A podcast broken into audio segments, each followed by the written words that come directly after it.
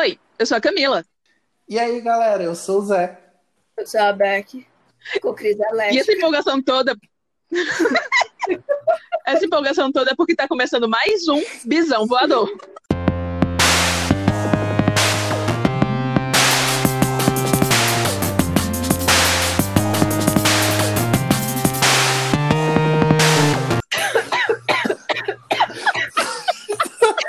Não é Covid, é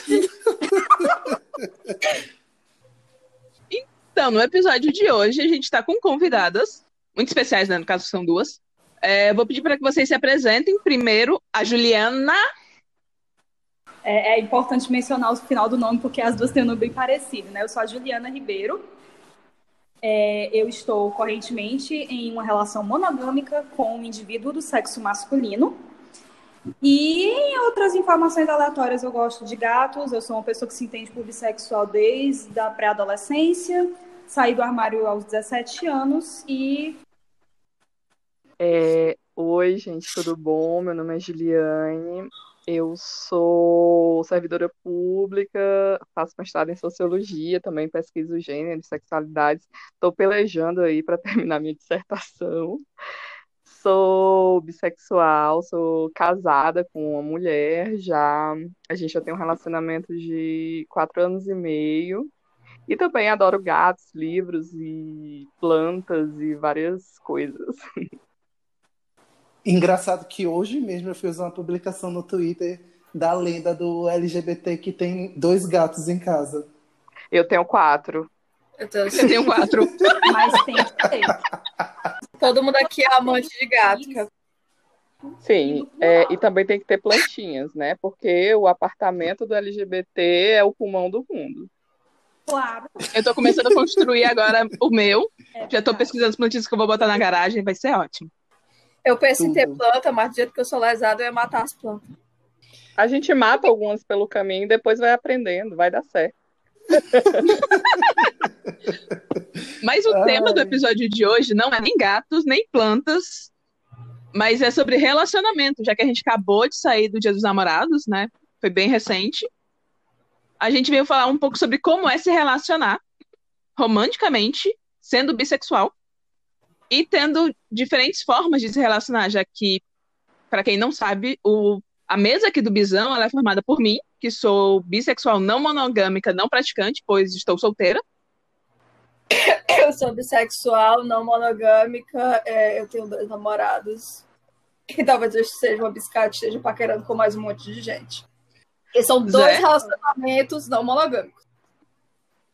Um ressalve, né? Um ponto aí de exclamação, porque é bingo também quando a Rebeca diz eu tenho dois namorados. Verdade, é bingo. Isso também é bingo. É, então, eu sou Zé. Eu tenho. Eu tenho o quê, meu Deus? Não, eu tenho não. Eu sou uma pessoa não monogâmica. Eu recentemente me entendi como poliamorista. E aí, vida que segue, né? Eu sou casado com um homem há mais de um ano. Mas a gente tem um relacionamento há quase quatro anos. E a gente tá num rolo de um trisal, viu? E é isto. Pois é, as nossas experiências são todas na não monogamia. A minha geralmente é na solteirice também, porque eu raramente namoro, mas é raramente mesmo. Então a gente foi atrás de pessoas que pudessem namorar monogamicamente para falar que bis também fazem isso. Olha só que legal. Não deixa de ser uma opção. Quer dizer, a pessoa pode viver o poliamor.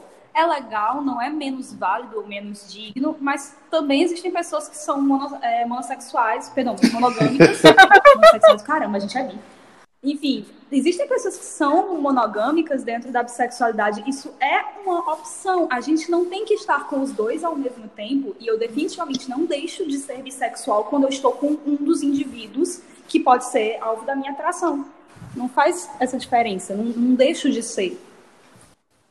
Tá, vocês que namoram, porque eu não tenho nada a ver com isso. Eu, então eu vou perguntar para vocês tudinho, porque eu não sei dessas coisas não.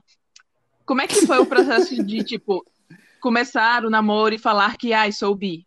Porque eu no Tinder é um desastre. Eu, eu tenho um pânico todo o processo de ter que dizer que eu sou bissexual para alguém. Porque eu sei que tem algumas pessoas que vão dizer, tipo, ai, não fico bissexuais. E aí eu tenho vontade de meter a mão na cara. E aí é Ah. complicado. Eu acho que eu posso ir primeiro, porque eu quero me livrar dessa pergunta o quanto antes. então, é, vocês provavelmente já devem ter ouvido o episódio da letra G, em que eu falo de uma curiosidade de que Caco foi uma das pessoas que chegou para mim e disse: o nome disso é bissexual. Né? Que por muito tempo eu fiquei me sentindo mais enquadrado como uma pessoa gay, né? Como um homem gay. Mesmo sabendo que eu sentia atração, né, por outro gênero. E depois que eu conversei muito com o Caco sobre isso, e, e eu me neguei várias vezes a acreditar no que ele estava falando para mim. Porque, né, quando a gente está se negando a acreditar nas coisas, geralmente é porque é verdade, né? Exato. Ah, reza a lenda, né? E aí foi passando, eu fui construindo essa história, só que eu já estava no relacionamento com meu atual marido. Eu até brincava com, muito com meu marido, dizer, nossa, que saudade.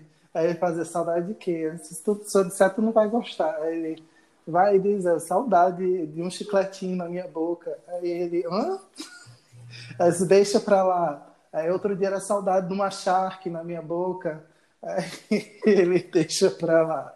É, Enfim, não, não dizia exatamente o que eu queria dizer para ele, porque eu tinha medo de dizer para ele, né? Até que eu conheci Camila e aí eu não tive tanto receio porque eu ainda não tinha nenhum amigo bissexual. Camila foi a primeira pessoa bissexual que eu conheci, tipo, que andava com a blusa assim, é, beijo homens ou, ou, ou mulheres? Sim, com certeza. E aí eu, hum, tá, beleza. Essa daí é para sempre a pessoa que eu vou ter como uma referência agora. E, tipo, sem medo. Aí daqui a pouco tava eu com Camila e Rebeca num painel falando sobre bissexualidade. E meu marido depois chegou pra mim e fez, tá, mas por que tu tava nesse painel? Eu, tá, Gente, para hora, tudo. né? Ah, A gente é amigo há quase dois anos, tu vem me contar isso agora? exatamente. Peraí, o quê? Exatamente. Diego soube depois do painel, porque até lá eu ainda não tinha contado abertamente para ele sobre a bissexualidade. Tanto que para ele foi um, um, um processo também de negação ao que estava acontecendo, porque né, é, é aquele, aquela história de ele vai me trocar pelo sexo, por um gênero diferente, né? E aí foi uma confusão para ele. Depois ele percebeu que, tipo, eu estava me inserindo num, num local, né, em que eu não ia ser uma pessoa tão aceita assim quanto parecia, porque as confusões para os outros eram maiores do que as confusões para mim. Por exemplo, no momento que eu digo que eu sou bissexual e uma pessoa do, do mesmo gênero que eu vai olhar para mim e vai dizer, você vai me trocar, o maior problema sou eu, né? É o que eu vou sentir quando a pessoa disser isso para mim, e não o medo que a pessoa tem. Então, eu nunca vou ter essa vontade toda de falar da minha sexualidade com outras pessoas justamente por esse motivo. Vai ter de ser trocada por outro gênero. E aí eu percebi que era esse o meu medo, o meu maior medo de falar da minha sexualidade depois que né, eu fiz toda essa construção. Percebi que tinham pessoas mesmas ocupando a sigla, a sigla B e tal. E eu, poxa, eu não tô sozinho. E aí, depois disso, foi só conhecendo mais pessoas que eu já conhecia e que se tratavam como gays ou como lésbicas pelo fato de marido, é, namorada, né, a pessoa com que estava, né, tinha algum problema com a bissexualidade ou a pessoa suponha que supunha que o, essa pessoa tinha algum problema e era melhor não falar sobre. Tanto que eu tive recentemente a discussão com um amigo sobre ser bissexual e ser um homem que não performa a masculinidade como as pessoas da sociedade imaginam. E aí, né, depois eu conheci Franco, hum. junto com o Diego. Aí também foi outro rolê para Franco. Porque aí, quando eu falei de bissexualidade para Franco, Franco fez, hã?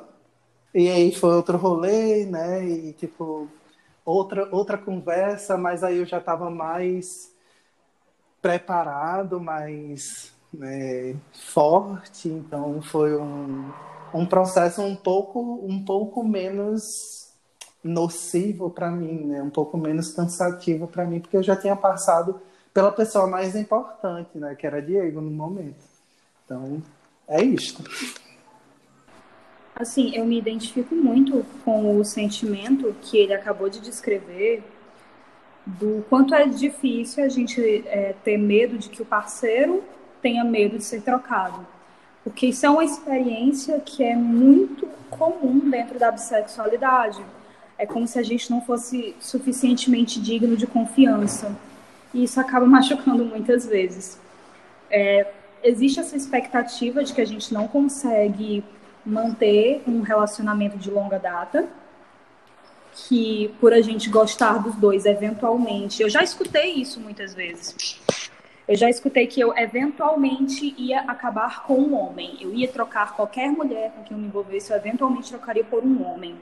Porque eu, entre aspas, tinha a escolha.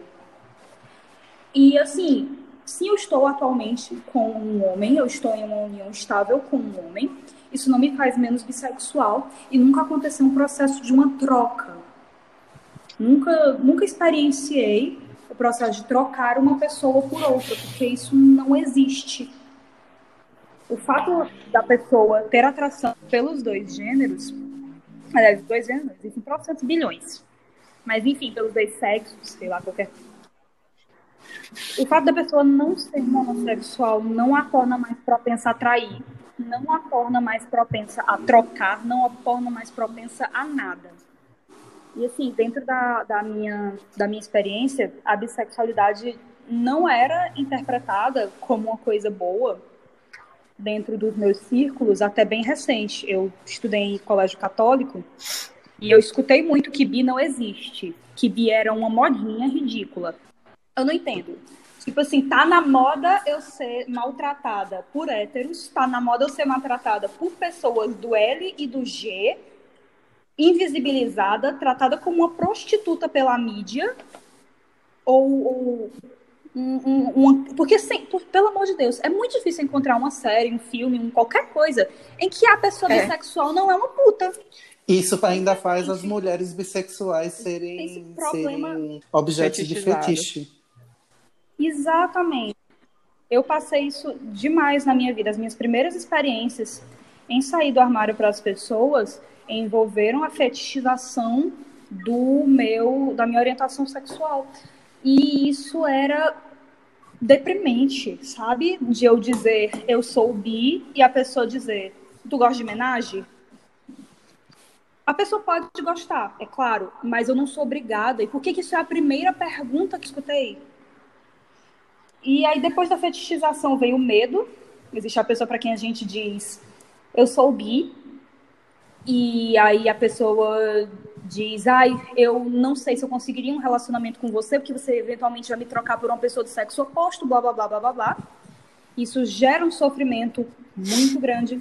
E existe a pessoa, que é a pessoa com quem eu estou hoje, que eu disse para ele, eu sou bi, e aí ele disse, eu acho que eu também sou. Então, isso ótimo. deu muito certo foi ótimo. Putz, grila, que coisa gostosa você não ter que dar explicações. Tá com um parceiro que não vai achar que, meu Deus, ela gosta de mulher também, ela vai me trair. Porque também gosta de meninos, então tá tudo bem, não é o fim do mundo. Foi muito mais tranquilo. Foi literalmente o relacionamento mais tranquilo que eu tive, foi estar com outra pessoa bissexual.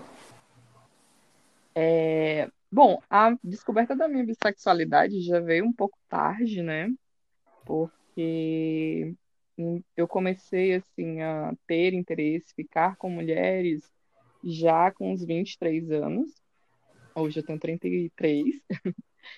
E assim, até então, é, eu não entendi, não me entendia muito bem como bi, porque ficava com mulheres também, mas até então tinha tido relações afetivas, né, com homens.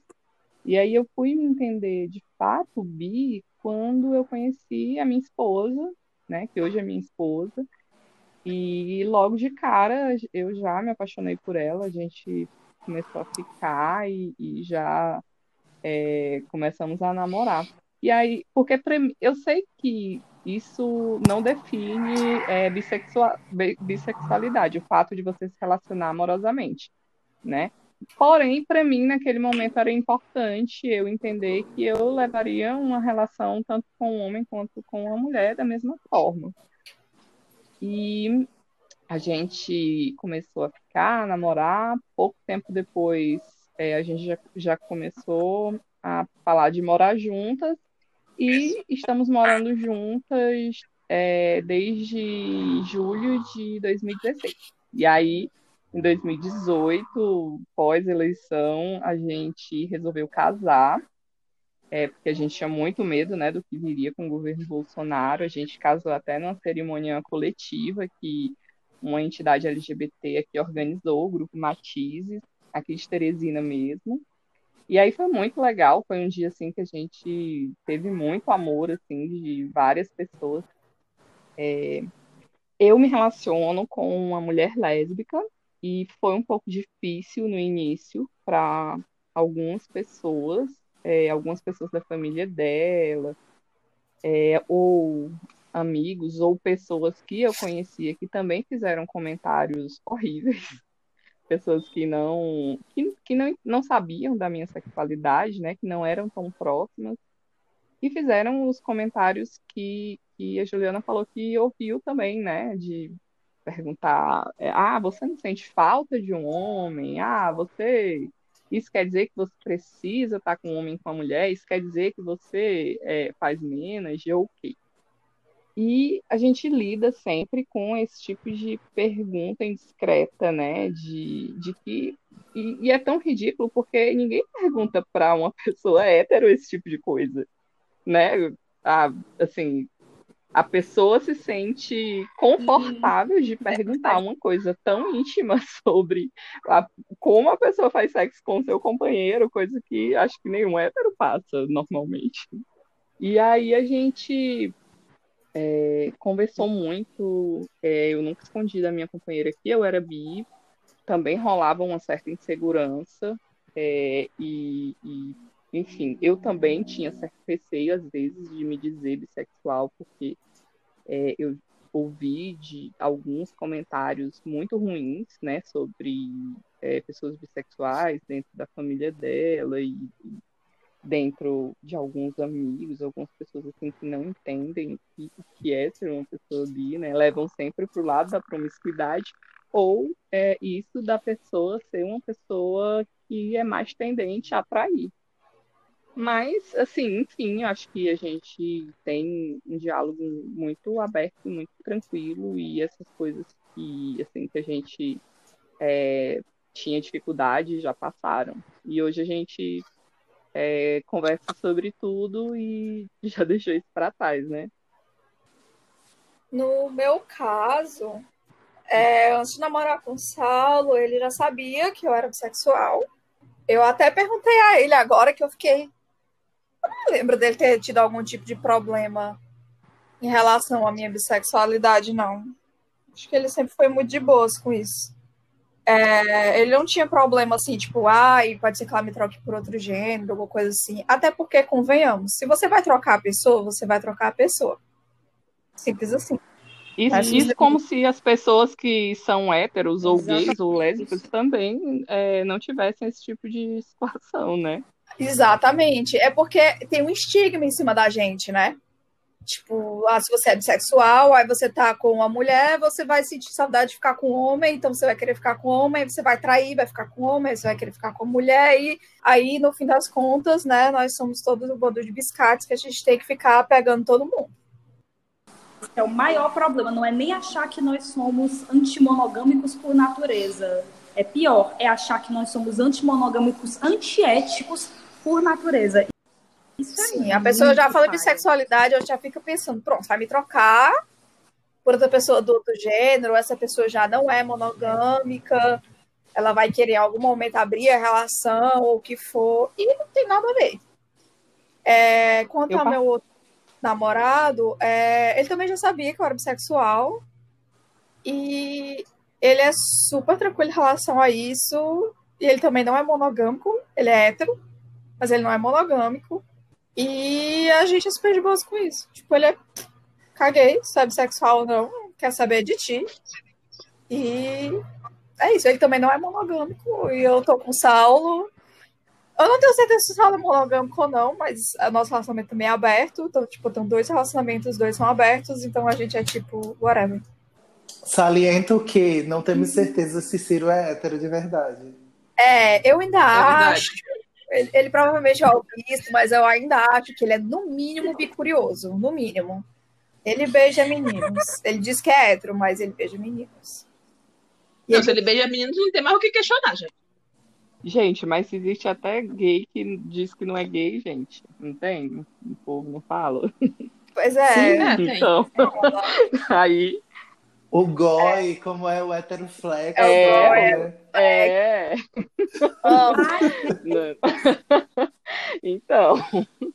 Seria tão mais fácil se a galera entendesse que bissexualidade é uma opção, que existem pessoas bissexuais, porque essa pessoa que, sei lá, um cara que tem o seu relacionamento com uma mulher, mas eventualmente ele tem vontade de pegar macho, o nome, isso tem nome, isso é um bissexual, que pode ou não ser monogâmico. E aí as pessoas se conversam e se resolvem. E pronto. Dava, olha, a família tradicional brasileira podia ser mais, mais feliz. É, eu acho que tem esse estigma muito grande realmente, não só da bissexualidade, mas tipo de, de ter alguma coisa ligada à comunidade LGBT. Tipo, se você é bi, então você tá na comunidade LGBT. Então não quero isso pra mim, porque, né, eu tô do lado errado, eu preciso ser hétero. Aí inventa goi, inventa heteroflex, inventa tudo. É. Mas, ou no, no mínimo você é bissexual. É, mas também tem é, a situação, Exatamente. assim, eu tiro por mim, né? E, e muitas vezes, é, quando eu ia me identificar, inclusive, é, eu estava falando um dia desse sobre isso, que quando eu escrevi meu projeto do mestrado, ainda na seleção, eu me identifiquei como uma pessoa LGBT. E aí, já quando eu fui escrever a minha dissertação, é, eu já me identifiquei como bissexual, porque muitas vezes eu, me, eu não me colocava como bissexual, é, num receio, é como se você não fosse é, LGBT o suficiente e nem hétero o suficiente. Então, às vezes, você fica com receio de expor a sua sexualidade, tanto para pessoas hétero quanto para pessoas LGBT, e você fica nesse meio termo, se sentindo um pouco no limbo. E aí eu decidi isso, aí eu decidi que eu ia me afirmar como pessoa LGBT, é, aliás, que eu não iria mais me afirmar como pessoa LGBT, e sim como uma pessoa bissexual, porque para mim hoje até seria mais simples me dizer lésbica, porque é, é a leitura que as pessoas fazem de mim por ser casada com uma mulher, mas não é quem eu sou, e eu não tenho problema com quem eu sou, e eu não é, não quero que isso traga um- uma carga negativa, um sentimento negativo para minha vida, porque eu nunca tive sofrimento com isso. E eu acho que eu preciso afirmar quem eu sou para mostrar para várias pessoas que não tem problema também. Sim, isso é muito importante. Agora eu me lembrei também que falaram aí, né, de ficar com outras pessoas e se você afirmar bi, a pessoa te dá um fora, também já aconteceu muito comigo. De, tipo, entrar no Tinder, alguma coisa assim, aí tá conversando, porque, tipo, tem lá no meu perfil dizendo que eu sou bissexual, mas aí, né, as pessoas não gostam de ler. Só vem a sua foto e pensaram, meu Deus, muito gata. Aí deram um match, aí foram conversar comigo, e aí, tipo, ah, não, não sei o que, sou bissexual. A pessoa, ah, tu é bissexual, é? Morreu, assim, tipo, sumiu da Terra. Eu fiz uma, uma análise, né, de colocar bissexual no Tinder uma vez para ver o que é que ia dar. E, tipo, não dava match em ninguém. Fosse homem, fosse mulher, não dava match em ninguém. No momento que eu tirei o, o termo bissexual, eu comecei a dar match. Uma experiência antropológica. Não é? É o que rola Não. com o meu. E tem, eu, quando, na época que eu usei o Tinder, gente, o número de casais que tinha lá, que era tipo assim, procura gente pra fazer homenagem. Nossa, é absurdo. É, um, é, é muita gente. E aí tem muita pessoa, né, da, da, do LGBT que pensa que se você é bissexual, você vai automaticamente chamá-los Você topa tudo. É, se você automaticamente quer homenagem. Não quer dizer que, tipo, eu vou ficar com um cara ou eu vou ficar com a mulher. Eu vou sentir o mesmo tesão pelos dois. Eu vou sentir a mesma Al- vontade de fazer algo com os dois. Tipo, na verdade, no final das contas, é o que cada pessoa vai despertar em mim. Não é só porque eu tô beijando um cara que eu vou querer transar com ele, ou se eu tô beijando uma mina que eu vou querer transar com ela. A, a forma como a gente transa, ela não é necessariamente igual. As pessoas acham que só tem uma forma de transar, que é tipo penetração, pênis, vagina, e é isso, beijo. Ou então, no caso, se for pênis, cu, e por aí vai. Gente, não. Você pode fazer tanta coisa, você pode não penetrar ninguém e ainda assim ter sexo. Sei lá, como é que as pessoas vão fazer sexo? E, e é engraçado que não perguntam para os héteros ou para os gays, para os bis essa pergunta existe. Existe essa pergunta para as lésbicas também. Em relacionamento homossexual foi uma pergunta que, que eu já vi muitas vezes, a ponto de que eu já comecei a responder do tipo, olha, se você não sabe o que faz, além de pegar um pênis e colocar dentro de uma vagina para agradar uma mulher, então sua namorada deve ser. Porque se a única coisa que você sabe fazer é isso, que vida deprimente sua parceira tem. É. Infelizmente. Mas é aquela coisa, né? É, a- os ideais de sexo que muitas pessoas têm, é, por exemplo, no meu caso, eu sei que a maioria dos caras que eu conheço veio de quê? Veio do pornô, né? A maioria dos caras vem do pornô, que é basicamente isso, é penetração. E de mulher vem da experiência, normalmente, do seu parceiro, no caso, se for heterossexual e você for transar com um cara, é da experiência do seu parceiro, da falta de experiência, porque não tem um. É, é muito difícil, eu, pelo menos é, na minha bolha, né?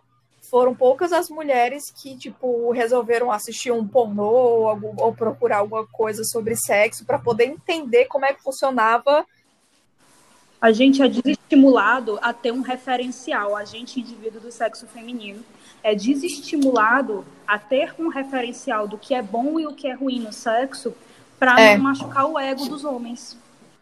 Para que eles continuem se sentindo em uma posição de, por assim dizer, poder em relação a gente. É uma forma como o patriarcado se alimenta. A gente não entendendo o nosso próprio corpo, a gente não entendendo o que a gente gosta, a gente não a gente tendo que ser pura, ou pior ainda, se fingir de pura. Quantas mulheres assumem exatamente a quantidade de parceiros que tiveram? Nem na ginecologista, nem quando a mulher vai na ginecologista, ela diz exatamente aquele número, porque sempre existe o medo de um julgamento, porque a mulher deveria ter menos parceiros. Não, Sim. no geral, a mulher só deveria ter um parceiro, né? Porque a, a sociedade é tipo assim, a mulher tem que ser pra casar, né? Deus me livre. E desculpem que não é um parceiro, é um dono, né? E aí você vai ver um referencial entre, é, com- em sexo, né, entre duas mulheres. Qual é o referencial que a gente tem, gente? Quando eu é. finalmente me livrei dos meus ex-bostas, né, que eu abri meu relacionamento com o Saulo e tal, que aí eu comecei a ficar com a minha ex e tudo mais, e aí, tipo, muita química e tal, e eu ficava morrendo de medo, porque eu fiquei, tipo, gente, eu não sei o que fazer. Socorro! O que é que eu faço? Eu acho que todo mundo tem essa dúvida no início, viu? Exatamente. Aí lá fui eu procurar, né, a, a amiga sapatão. Bicha, me passa umas dicas aí. O que é que eu faço? Pelo amor de Deus, porque eu não sei nem pra onde vai.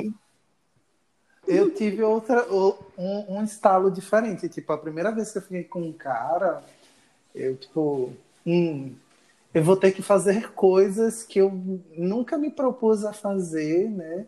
Mas que às vezes eu sentia que não estavam tão legais, porque eu não dizia que não estavam tão legais. Então, vou tentar fazer da forma que eu acho que para mim seria bom. Aí eu comecei a, a fazer desse, desse ponto e depois foi que eu fui atrás de pornô, porque eu tinha até medo de, de conversar com, com pessoas né, da área, com homens gays. Eu tinha medo de conversar com gay. Eu, sei, eu, vou, eu, vou falar, eu vou falar de sexo com outro homem, que eu tô transando com outro homem. Eu não vou, não, não falava, não. As mulheres, no caso, nem têm essa opção de olhar pornô entre mulheres para se instruir, entre aspas, de qualquer coisa, até porque os pornôs é, entre mulheres são completamente irreais, né? São fetiches para os é. homens ficarem com tesão.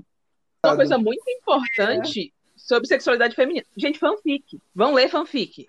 Tem muita fanfic escrita por mulher, com sexo entre mulheres, que é ótimo. Eu tem detalhe, tem como funciona, tem o que vai aonde, é ótimo. Gente, até quando não é uma boa fanfic, quando é escrita pelos olhos de uma mulher, pelo menos tem o fetiche de uma menina sendo escrita. Quantas fanfics não foram escritas por meninas de 13 anos com tesão, né? E pelo menos já é muito melhor porque são olhos femininos diante da situação. Não é um diretor homem botando duas mulheres com unhas enormes para tocar uma outra de um jeito super esquisito e irreal para agradar. Yo, meu é, Deus. É muito melhor eu tenho uma amiga que ela é mono. E aí ela tava namorando com outra menina. E essa essa essa menina que ela namorava, ela não cortava as unhas, ela tinha as unhas enormes. Porque ela não tinha essa noção de machucar. E aí minha amiga, tipo, cara, ela me corta todinha. E aí eu tive, tipo, ficava com vergonha. Ela ficava com vergonha de dizer, amor, por favor, corta essas unhas. Porque, tipo, machucava ela toda. Eu tenho uma pergunta. Essa menina não se machucava? Aparentemente, ela não se tocava. Tinha várias coisas erradas aí, né? Mas olha, isso é o problema da falta de educação sexual nas escolas, porque todas essas pessoas que querem interagir sexualmente com vagina, utilizando os dedos, tem que estar com a unha muito bem aparada, porque não só corta, traz um monte de micróbios que não fazem parte da microbiota da vagina, causam infecções, pode ter complicações severíssimas. Existem tantas doenças que podiam ser evitadas se as pessoas soubessem o que, que elas estão fazendo. Eu faço sexo com luva. No dia desses, eu fui pegar a dica com Camila. Sim. Camila, acho que lembra dessa conversa que eu fui dizer: Camila, me passa aí as dicas de proteção em sexo feminino. Aí Camila foi me passar todos os detalhes. Olha, você usa luva, você pode usar isso aqui, isso aqui, ó. E Rebeca anotando, né? Hum. A gente, eu tenho pouquíssimas experiências sexuais com mulheres. A minha vida é triste, assim, porque eu tenho cara de hétero. Bingo! Ai. Dá, dá pra usar camisinha também, viu? Eu acho que toda vida de algum podcast, Camila e Zé já deixa preparado o bingo de coisas que Rebeca vai dizer no podcast. Sempre. Eu vou fazer para postar no estádio do Bisão para o público fazer isso. Apoio. É, Apoio. Eu gostaria já que a gente levantou toda essa problemática de dizer para a audiência, pessoas, seja você homem, seja você mulher, seja você cis, trans, trans não binário, conheça seu corpo. Toque no seu corpo, descubra o que, é que você gosta, se ame, se dê um valorzinho, olhe para o seu pinto, para o seu cozinho e também para a sua vagina e se ame bem direitinho, bem gostosinho. Que aí depois, quando você for ficar com qualquer outra pessoa, seja do mesmo gênero, seja gênero diferente, vai dar tudo certo, porque você vai dizer, epa, não curto assim.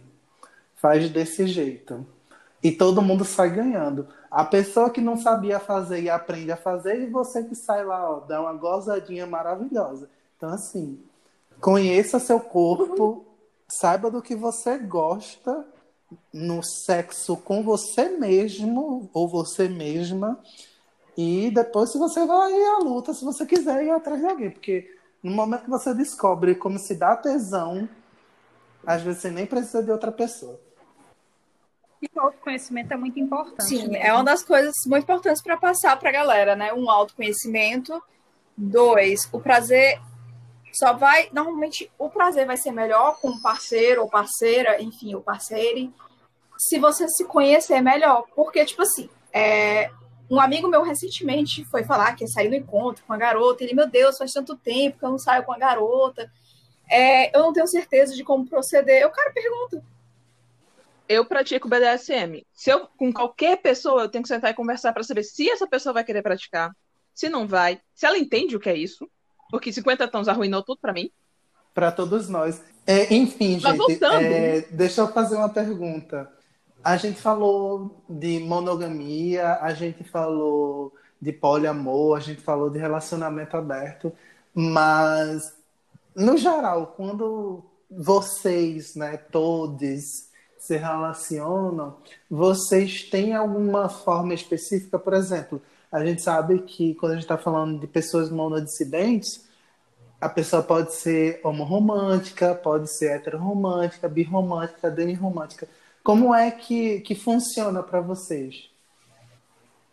Olha, para mim, assim, é, eu, no caso, tenho tanto atração sexual quanto atração romântica, afetiva, por homens e mulheres. É, é, quando eu era mais nova, né, como eu falei no início, é, eu achava que tinha que ser a mesma coisa, né? Hoje eu sei que não.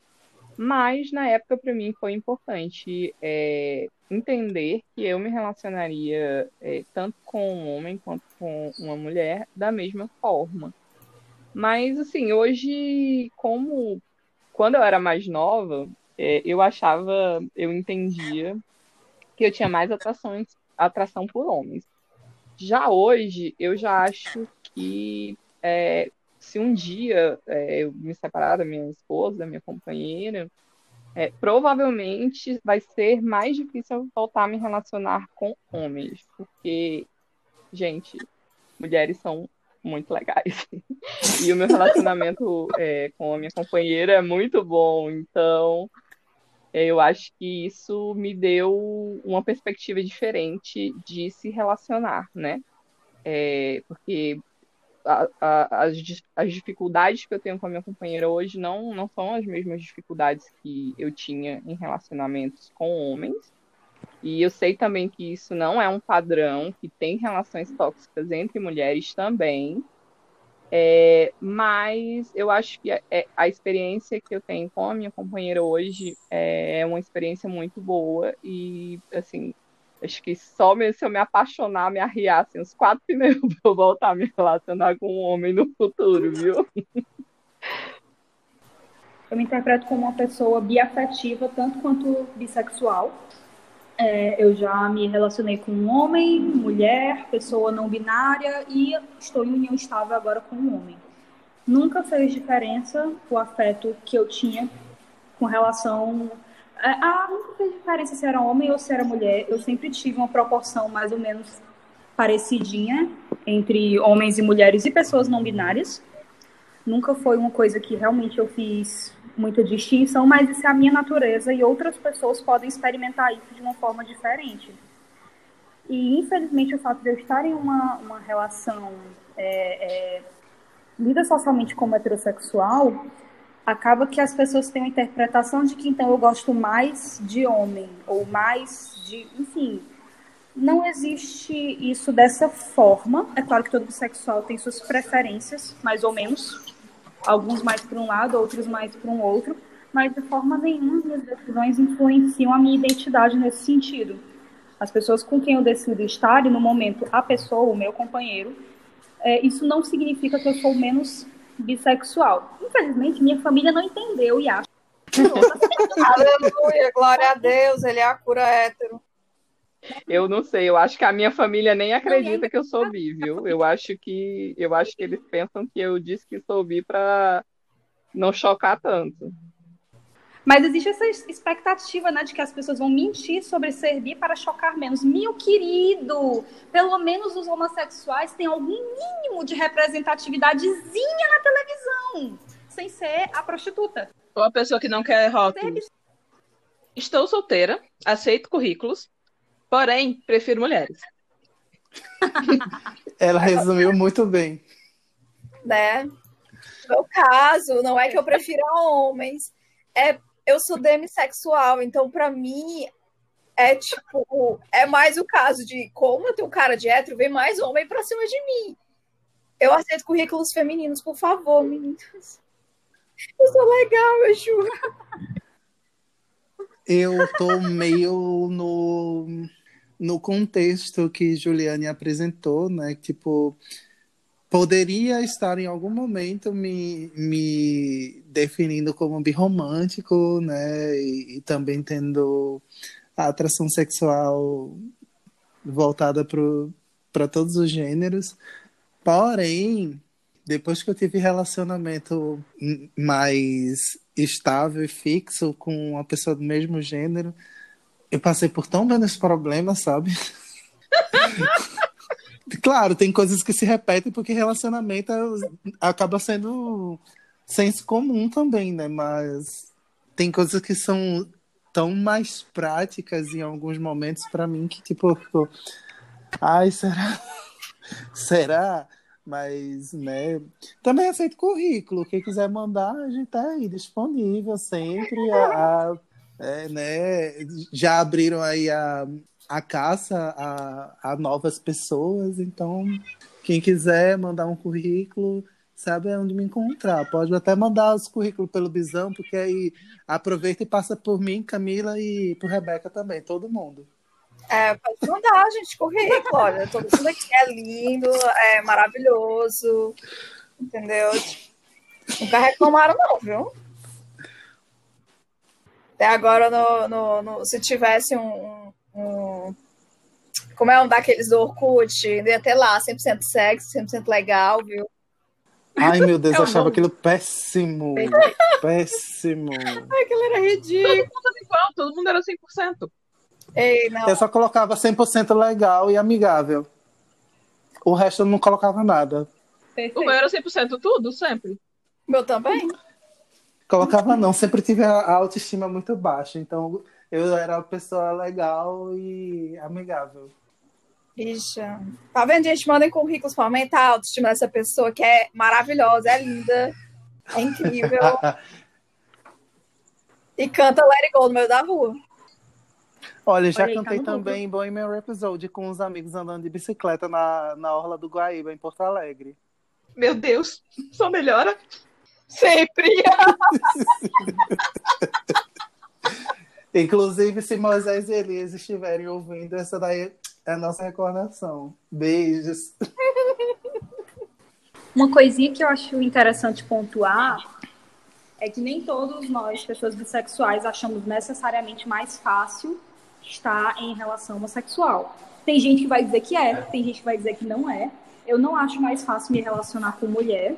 Minha experiência pessoal e absolutamente minha é que relação com mulher não funciona para mim, pelo menos não funcionou para mim, porque é exaustivo para mim e exclusivamente para mim. É um processo muito íntimo e muito pessoal. Você vai encontrar bissexuais que preferem se relacionar com o sexo oposto, é, bissexuais que preferem se relacionar com o mesmo sexo, é, bissexuais que não vão fazer muita distinção.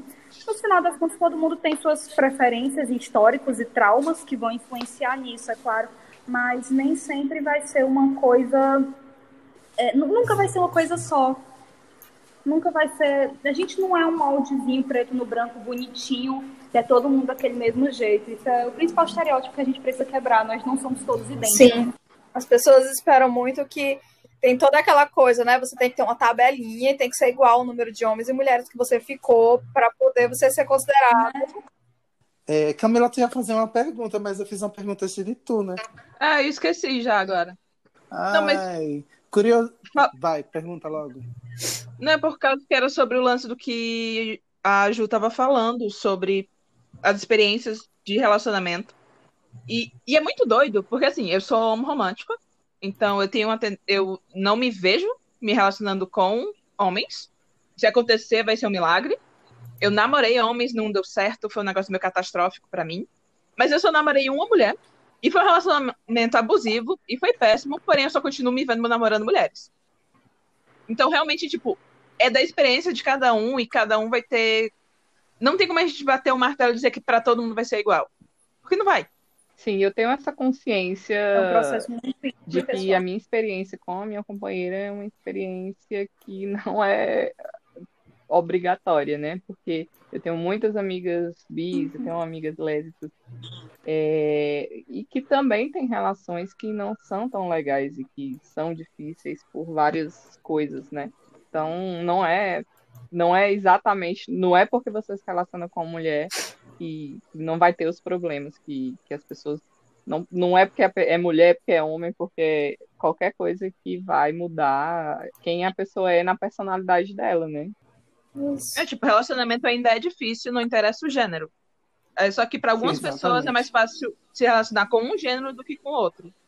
como já foi dito, né? Todo mundo tem sim as suas preferências. É, toda pessoa bissexual é diferente.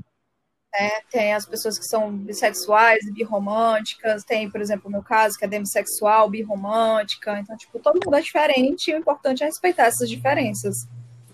E é isso. Então, acho que, sei lá, só para nível de, de, de. Como é que se diz o nome? Para completar, acho que o, o para ter um desfecho sobre. Acho que as coisas que tornam também negativas o, o, o rolê de sair do armário como bissexual o tempo todo, né? Porque se você acha que você é lésbica, você é gay, precisa sair do armário o tempo todo, você não conhece pessoas bissexuais. Né? A cada novo relacionamento é uma nova saída do armário. Exatamente. É. Só que tem outro detalhe: você sai do armário toda vez que você começa um relacionamento ou está num relacionamento para aquela pessoa, e também tem as pessoas de fora. Aí é que tá a pergunta: como é que, que se dá né, a, a relação de vocês com as outras pessoas, né? Com os amigos, com a- os parentes que sabem, né? da- das pessoas que vocês se relacionam, que sabem que vocês são bissexuais. Assim, a minha orientação sexual é rasgada, rasgada, rasgada. Tô quase no nível da Camila. É bem perto. Eu só não faço andar por aí com uma camisa, mas já andei por aí com uma bandeira. O problema é que o povo não sabe o que é a bandeira. Mas aí, no caso, é, eu sou super assumida, eu falo pra quem quiser ouvir. Só que eu estou com a aliança no dedo, de mão dada com o cara, e o que, que as pessoas entendem? Ah, era só uma fase. Eu tenho tanto ódio quando eu escuto isso. Eu sou assumida pra minha família inteira. Isso deu uma briga gigantesca, porque eu fui expulsa do armário a pontapés.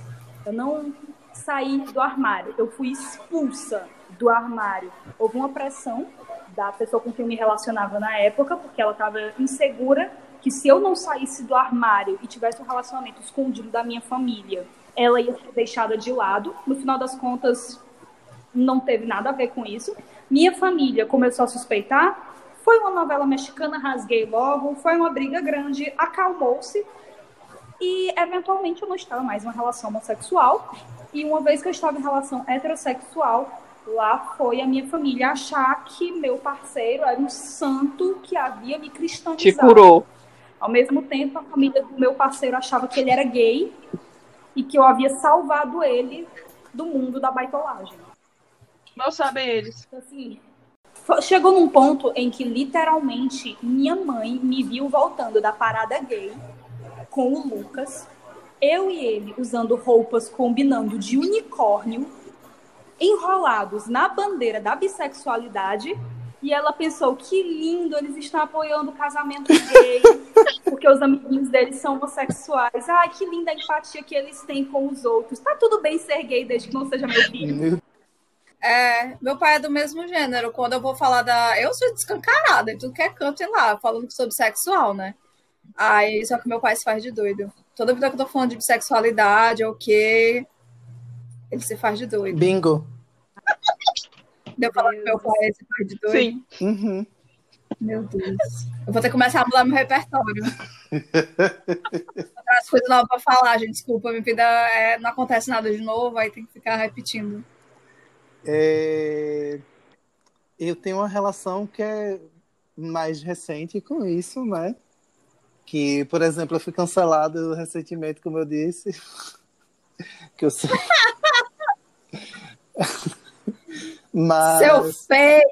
Pois é, mas eu, eu tenho muito. Escreve sexual só pra chamar atenção. Eu tenho muito esse lance, tipo, às vezes eu publico alguma coisa. Teve uma vez que eu publiquei, uma vez não, né? Ano passado eu publiquei no dia do, da visibilidade bissexual.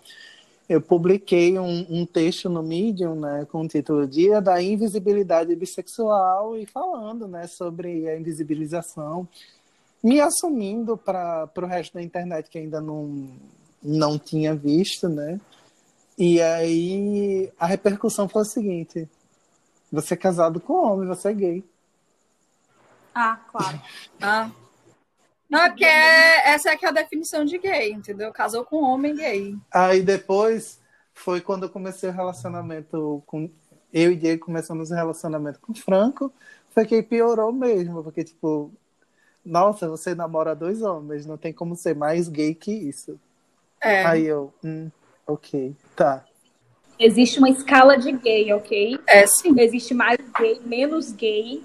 Gay não é uma coisa, é gay ou não é gay. Gay tem uma escala, aparentemente, né? Gente, quant- quantos graus na escala gay você é? É como eu falei, gente, eles têm um controle de como, né? As outras pessoas têm um controle, tem uma tabelinha. Tipo assim, ó, você ficou com uma pessoa do gênero feminino. Então o próximo tem que ser do masculino. Se você ficar com duas mulheres seguidas, tem que ficar com dois homens seguidos. É assim, ó, tem que equilibrar. Eu vou dar um, um exemplo que chocou a internet no Dia dos Namorados agora. Não sei se vocês lembram de um dos participantes do Big Brother, o Dr. Marcelo. E aí ele ficou famosinho depois do Big Brother porque ele ocupava literalmente esse espaço que começou a crescer muito né, na comunidade gay, que era o espaço dos ursos, né? E fazia todo, todo o, o merchan de várias festas de ursos em São Paulo e tal. Aí agora, dia 12, ele publica uma foto com a namorada dele, falando, né, do dia dos namorados e blá blá blá, como ele tava se sentindo. nananã. Oi, viado, tudo na internet chocado porque ele tá namorando uma mulher. E eu, gente, ele nunca disse no Big Brother que ele era gay, e muito menos quando saiu do Big Brother ele disse que era gay. A gente basicamente né, viu aquele homem, percebeu que ele não era hétero, por outros motivos que foram os motivos de, de trabalhar com o contexto de festas gays, etc, etc, etc, etc, né? Ele foi marcado, foi rotulado como gay. E aí, quando ele começou a namorar com uma mulher, ninguém percebeu, porque ele tem altas publicações com a namorada dele no Instagram. Mas quando foi dia dos namorados, que estava todo mundo publicando foto com seus namorados e namoradas, ele publicou a foto com a namorada, e aí foi que o pessoal entendeu. Eita, era a namorada dele, né? Aí foram ver que tinha um monte de foto com a mulher, que ele tá namorando com ela há um tempo já e tal. E todo mundo, mas não era gay? O cara nunca disse que era gay. Vocês que disseram que ele era gay. E aí depois, tipo, se ele é pan, se ele é bi, talvez ele não seja mais, porque né, ele também pode até estar num, num relacionamento de fachada agora. E é assim que funciona pra galera. Infelizmente, o pessoal não consegue compreender a, a, a monodissidência. Você é obrigatoriamente homossexual ou heterossexual. Você só pode ser homossexual. Isso é muito paia. Ai, ai. É muito paia. A sorte é que a maioria dos meus amigos ou não são hétero, ou não são cis, ou são pessoas com a cabeça muito, muito, muito boa, porque passar por todos esses crivos é, é, é difícil. Eu evito pessoas muito de fora do meio, não porque elas não sejam legais, mas porque tantas pessoas fora do meio já foram tão complicadas para mim de se relacionar. Eu sempre escutei tanta pergunta que eu não queria escutar e que eu não merecia escutar, que eu prefiro ficar aqui no meu safe place, no meu lugar seguro, cheio de viado, sapatão, sexual, trans. É, é disso que eu gosto, gente, que eu me sinto tão mais segura. É tão mais difícil escutar perguntinha idiota. Eu não vou pra festa de hétero, gente. Eu não gosto de festa de hétero. Eu não aguento hétero me perguntando uma marmota. Não dá certo isso. duas mulheres irem para uma festa de hétero, duas mulheres que são casal, eu quero dizer, irem para uma festa de hétero, elas têm que fingir que não são casal ou vão ser vítimas de assédio.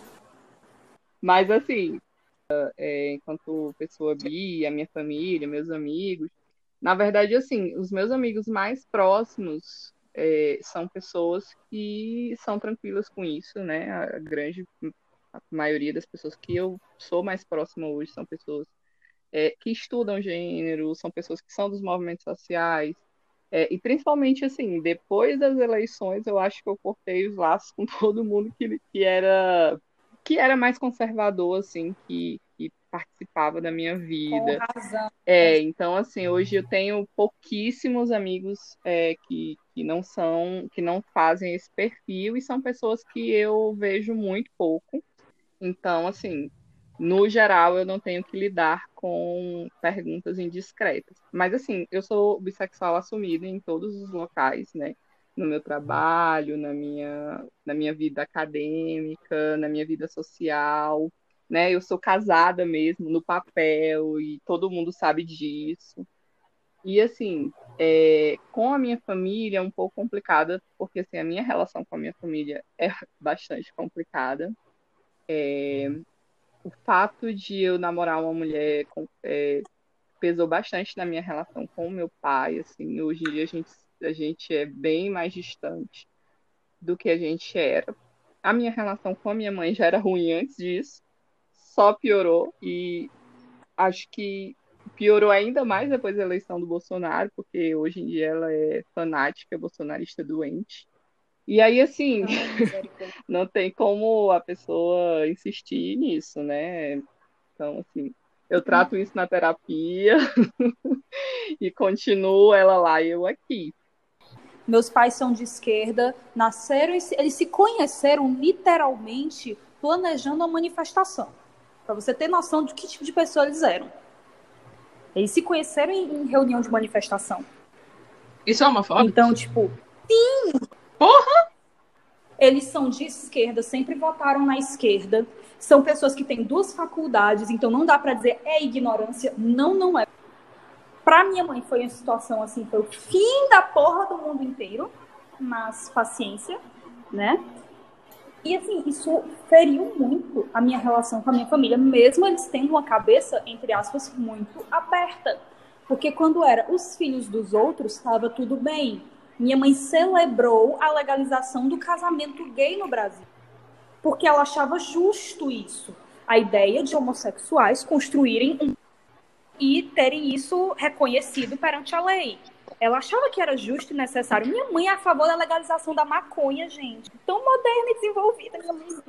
Mas não é a favor da filha dela ser lésbica. Então, é muito seguro para ela ter um genrinho que ela mima até o mundo se acabar, porque ela tem medo dele fugir de mim, a minha cura gay fugir de mim, porque vai que eu viro sapatão, porque aparentemente a gente vira coisas, né? E aparentemente o meu companheiro me fez heterossexual na visão deles. É muito paia essa questão e não é ligado apenas aos bolsonaristas, mesmo dentro da esquerda, mesmo dentro dos movimentos sociais, mesmo dentro das pessoas mais cultas, ainda existe homofobia, bifobia, transfobia, principalmente é assim, muito paia. Assim, os meus amigos que sempre foram próximos, quando eu apareci namorando uma mulher, ninguém achou nada demais, porque sempre foi uma coisa que eles acharam muito possível de acontecer. Por toda a minha trajetória, né? Eu sempre fui uma pessoa que defendeu esse tipo de coisa. É, eu era militante de movimento de mulheres, era militante de esquerda, organizada, militante sindical. Então, assim, ninguém achou nada de, de outro mundo. Claro que, assim, é, sempre rola um comentário ou outro que você fica sabendo, né? Mas não chegaram até mim é, diretamente, só mesmo quem, quem fez fofoca, fez fofoca para os outros. E aí, às vezes, a gente mesmo sai logo do armário em todos os lugares para se poupar da fofoca. Meio que a gente ganha um controle sobre isso, sabe? É, é interessante. Não podem falar mal de mim usando o termo, usando a questão da minha orientação sexual, se eu tiver sido totalmente aberta com isso. E por isso, às vezes, é interessante. E aí sempre vem aquela coisa, tipo, eu sou mulher bissexual. E tu não tá casada com um homem? Sim. Qual é a parte de bissexual você não Pois entendeu? é, era isso que eu ia dizer. Assim, assim dois, como quem se relaciona com homem é lido como hétero, é, quem se relaciona com mulher é lida como lésbica. As pessoas nunca vão pensar que uma daquelas pessoas não é obrigada a ser monodissidente. Isso é uma das razões pela qual eu geralmente falo sobre não usar o termo casal hétero, casal lésbico, casal gay, mas usar casal de mesmo gênero ou casal de gênero diferente. Porque a gente pode não saber qual é a sexualidade das pessoas. Por isso que tem, quando tem pessoas de mesmo gênero em relacionamento, algumas pessoas têm adotado o termo relacionamento sáfico também. É, para não, não, não correr o risco de apagar a sexualidade de alguma das pessoas, né? Só pelo fato delas serem do mesmo gênero. Existe uma opção dessa para relacionamento com o homem, o masculino de relacionamento sáfico, será? Eu nunca achei. Eu tô procurando. Não sei, mas nos manuais de saúde eles falam HSM, né? Que homens que se relacionam com homens. É, não, eu odeio a definição que existe, que existe o HSM, o HS, é, enfim, eles dividem as pessoas entre héteros, gays e bissexuais, mas é de uma forma tão fraca, mas é tão fraca que, que enfim, ai, manuais de saúde eu só vou ficar com raiva. A gente não falou o podcast inteiro, mas a Ju estu- é estudante de medicina, então ela tá nessa área. É, lido com héteros todo dia. Lido com pessoas que não entendem saúde sexual, LGBT. Inclusive, uma coisa que eu quero acrescentar: vamos aprender sobre a, a- as precauções que a gente deve tomar contra as IST, as infecções sexualmente transmissíveis. Pelo amor de Deus. Aquele mito de que lésbica não pega IST Mentira. é mentira pessoas que fazem sexo com pessoas podem pegar IST. Aliás, é possível algumas IST serem pegas sem sexo. Então, assim, existe muita coisa. É, a camisinha é a, a base da base da base. É só arranhar a superfície da proteção contra IST. Tem muita coisa além de, de camisinha. Tem muitos comportamentos que a pessoa pode adotar. Tem medicações que estão disponíveis no SUS para lidar com algumas IST, tanto para prevenir quanto para resolver algumas coisas. Nem tudo a gente já tem solução, mas a gente tem no SUS, a gente tem em farmácia muita coisa. E as pessoas precisam começar a se preocupar com esse tema, porque existe a expectativa de que LGBT não pega doença. Perdão, que especificamente pessoas fazem com mulheres com mulheres. Que os gays têm todas as doenças do mundo, os héteros, eu não entendo como é que funciona, que o homem a priori deve ir pro carnaval transar com todas, a mulher deve ficar em casa, aí eles transam, o, a mulher não vai ter nada. Os homens e as mulheres bi também têm muito esse estigma de serem Vetor. vetores de IST. Sim, eu já ouvi isso. Já escutei que bissexual era vetor de DST para lésbica, porque a priori a gente fazendo sexo com homem traz doença que lésbica nunca pegaria. Isso não é tão verdade quanto as pessoas pensam, não é dessa forma que as coisas funcionam. E definitivamente o ser humano não é um vetor de nada. Que maldade você colocar o ser humano na mesma categoria de um Aedes aegypti. Eu, como biólogo, estou dando um abraço em você agora. Gente, a gente está terminando o nosso podcast. Hoje foi um podcast repleto de assuntos, repleto mesmo. O negócio meio que saiu fora do controle. Mas a gente está chegando no Wi-Fi, que é onde a gente vai dar uma indicaçãozinha maneira, alguma coisa legal para vocês acompanharem, para assistirem, para lerem. Então eu vou começar com as convidadas. É, Juliana, se tu quiser indicar alguma coisa pro pessoal.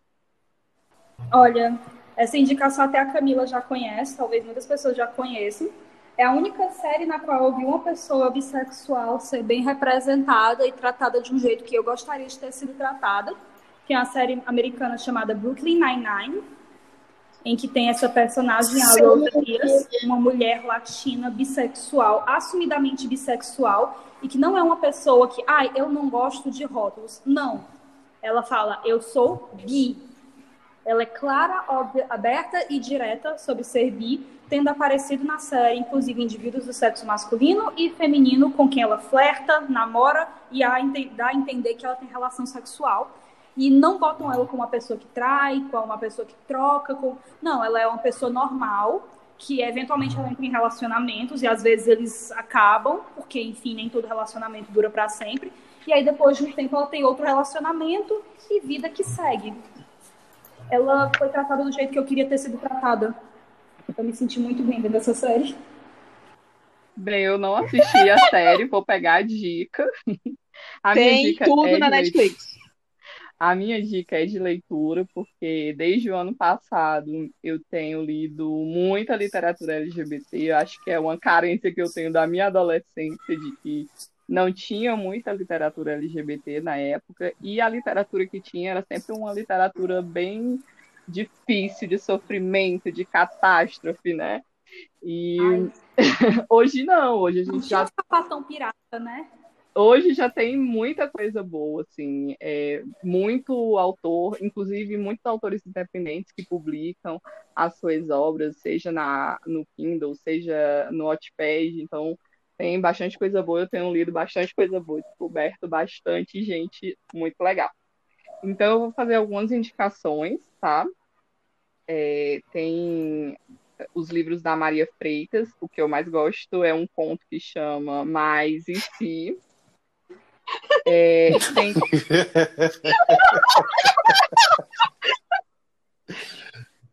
Maria Freitas é o bingo desse podcast. É. Bom, então eu também tenho um bingo, né? Então, é, tem outros que outros é, contos do Henri Neto, que é sobre o Natan e o Lino. É, é muito legal. É, um deles é bi e o outro é pan. Eles são muito fofinhos. Já tem três contos sobre eles. E por último, porque se eu for ficar dando dicas de livro, vou, a gente não acaba mais. Tem um, um livro que é de uma autora chamada Rojava Maia, que é A Equação do Amor, que é um livro muito legal, apesar de que o título não faz juízo ao livro, tá? O título é bem, bem bobinho, mas o livro é muito legal. É um menino que até então se entendia hétero, e aí ele se apaixona por um garoto gay, e aí ele faz vários questionamentos interessantes. Você vê a evolução do personagem de uma forma, achei realista e gostei bastante. Como eu passei um final de semana maratonando filmes, eu tô com um monte de dica, mas eu vou dar dois e vou guardar o resto para depois, por motivos de não sei pronunciar o nome de filmes indianos. Eu vou indicar dois filmes. Um é Rafik, que é um filme keniano. Lindo, lindo, lindo, de duas meninas que se apaixonam. É a coisa mais incrível. É realmente um filme muito sensível, muito tocante, muito bonito. A fotografia dele é espetacular, o roteiro dele é magistroso. É um negócio assim que, meu Deus, coisa incrível. E tem no Telecine Prêmio, que é o stream da, da Telecine, para vocês assistirem. O outro filme que eu vou indicar também tem no Telecine, que é o Entre Laços, que é um filme japonês sobre a história dessa menina, que a mãe abandona ela, ela vai ser criada pelo tio, e o tio tem uma namorada que é transexual. E eles vão lidar sobre essa dinâmica familiar dos três. E ele é muito sensível, ele é muito tocante, ele é muito delicado. Ele é um filme bem agridoce. Você vai chorar, porque eu chorei pra caramba nesse filme. Mas ele é lindo, lindo, lindo. Então fica esses dois filmes: Entre Laços e Rafik. Ai, minha dica antes de Rebeca, porque beijos para você ser a última. Vai ser um longa japonês chamado Kimi no Nawa, que é seu nome ou vai estar tá Your Name, eu não, não lembro como é que tá no Netflix, mas do nome japonês é Kimi no Nawa. E é, sim, um dos longas mais perfeitos que, eu, que eu assisti nos últimos anos, que ele é um, uma coisa que acontece em períodos diferentes com adolescentes que acabam trocando de corpo. Um rapaz que troca de corpo com uma menina e que vivem períodos e coisas diferentes e ficam deixando recado um para o outro, às vezes no braço, às vezes no caderno, para eles saberem o que é que aconteceu, né? Também trocam mensagens entre eles pelo celular. Mas aí eles descobrem que eles estão em, em eventos temporais totalmente diferentes. Então, tipo, tem uns plot twists que são perfeitos e. Enfim, eu sou uma pessoa que quando tá assistindo filme, eu assisto filme pra chorar. E esse filme me fez chorar. Então, assim, ó, delícia, assistam. Tá lá no Netflix. É, deixar na Netflix. E aí, para poder completar esse, esse, essas indicações asiáticas, eu vou indicar um anime. Opa. Mas é porque eu não tô consumindo muita coisa, então é muito difícil de eu me lembrar. E aí o Saulo fica maratonando esse show e eu acabo assistindo com ele. Aí, recentemente, a gente maratonou um que é muito engraçado. Que é. Eu não sei qual é o nome dele em português, mas ele em japonês é Gekan Shoujo Nozakun. Tem na Netflix. E é basicamente a história de um aluno, que ele é mangaka, e aí tem uma garota que ela é super apaixonada por ele. E aí ela vai se declarar para ele, só que na hora ela amarela, e ao invés de dizer que gosta dele, ela pede um autógrafo. Aí ele dá o autógrafo para ela. Aí ela fica, meu Deus, não era isso que eu queria. Aí ela fala para ele que não era isso que ele queria. Aí ele já sei, você quer ser minha ajudante. aí, aí ela vai trabalhar como ajudante dele. E esse anime, ele não é um shoujo muito comum, porque ele acaba quebrando muitos estereótipos. Aí, o melhor amigo do mangaka é o diretor de teatro do colégio. E ele faz casal com a menina mais popular do colégio, sendo que a menina mais popular do colégio, na verdade, é, seria é, é porque não tem esse termo, mas tipo, ela é praticamente não binário, porque é aquele é uma menina de cabelo curto, todas as garotas são apaixonadas por ela, ela age como um homem. É o termo da Haruka não- de Sailor Moon. É, ela é uma mulher que é bonita demais sendo homem. Termo traduzido é isso. Isso, exatamente. E ela age Adorei. como. E, gente, é muito engraçado, porque ela é apaixonada pelo diretor de teatro e você vê que ele gosta dela, só que a relação deles é muito engraçada. Porque ele é um homem cis e hétero e ela é 100% masculina. E é muito engraçado, porque no começo da relação deles, ele achava que ela era um cara e tratava ela desse jeito. E aí, quando ele descobre que é uma garota, ele fica como assim? Só que ele se acostumou a tratar ela como um cara, só que ele gosta dela. E aí, tudo que ela faz é tipo assim: hum, o que será que eu faço para agradá-lo? Aí nisso eles estão no teatro e ela vai ser o príncipe da peça. E com isso ninguém vai sentir mais vontade de assistir, porque Rebeca já contou a história toda O plot inteiro. Eu tô falando de coisas completamente soltas para vocês entenderem os personagens, porque todos os personagens são porra louca desse jeito. Você assiste porque é engraçado pra caralho. E ele quebra um monte de estereótipo de show. Com mais um devaneio da Rebeca, pra variar, a gente vai encerrando nosso episódio. Não se esqueça de acompanhar nossas redes sociais. Se você tiver alguma pergunta, manda DM, manda inbox, manda e-mail pra gente. A gente vai deixar todas as nossas redes sociais, todos os nossos dados no texto do Medium. Meninas, queria agradecer vocês por terem topado essa conversa. Vocês querem deixar a rede social de vocês para serem seguidos? Agradeço. Ah, gente. Eu já tinha falado JCR underline Juliana e só Obrigada gratidão pelo a vocês. convite. É, no Twitter é Vermelhas Unhas e no Instagram é Juliane Teixeira com L e Y. É isso. A gente está se encerrando agora o nosso episódio. A gente se vê no próximo episódio. Não esqueça de acompanhar a gente no arroba Bisão Podcast. Então é isso. Acompanhe a gente, acompanhe os nossos episódios. Se você não viu os anteriores, veja. E a gente fica por aqui. Tchau. Tchau, tchau. Tchau. Tchau, beijo. Tchau.